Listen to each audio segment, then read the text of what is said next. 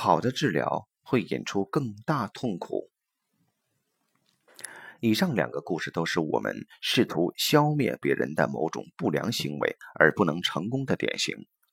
同样的道理也可以用到我们自己身上。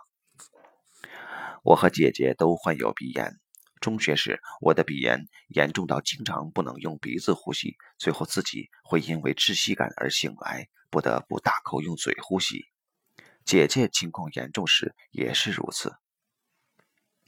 但不同的是，我从来没有因为鼻炎而求治过。现在鼻炎基本好了，只留下了一点后遗症。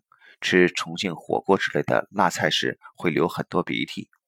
但姐姐从十几岁开始就到处求治，用了种种办法，最后采取激光手术的办法，暂时消灭了鼻炎。可是他为什么要消灭鼻炎呢？通过一次谈话，我才明白，他之所以一心一意要消灭鼻炎，是因为他认为，在别人面前老流鼻涕、擤鼻涕样子不好看，这样子别人会不喜欢自己。那么。消灭了鼻炎，不再流鼻涕、擤鼻涕了，别人就会喜欢自己了吗？这显然不可能。这其实是两回事。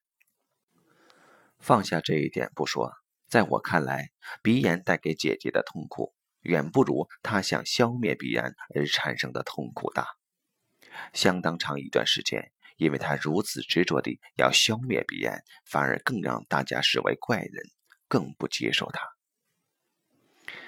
所谓的脸红恐惧症也有同样的逻辑，这通常见于年轻的女孩，因为一次在男性或公众面前脸红，她觉得不能接受，于是她叮嘱自己，下次再遇到这种场合一定不能脸红。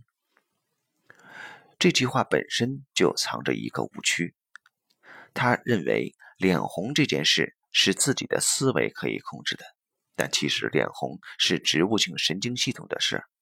是我们普通人很难控制的。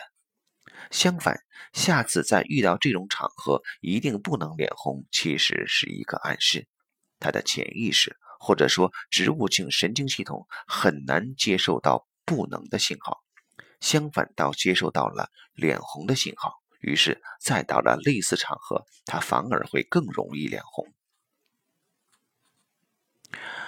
第二次脸红会让他更紧张。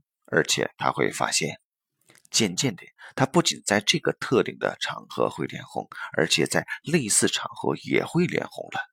例如，本来他只在这个男人面前脸红，但渐渐的，他在其他男人面前也会脸红。发现这一点后，他会再次努力告诉自己，一定不要在男人面前脸红。这种努力就意味着第二层洋葱皮产生了。如果他继续这样发展下去，结果就有了第三层、第四层乃至更多层洋葱皮生出，最后他在所有人面前都可能会脸红。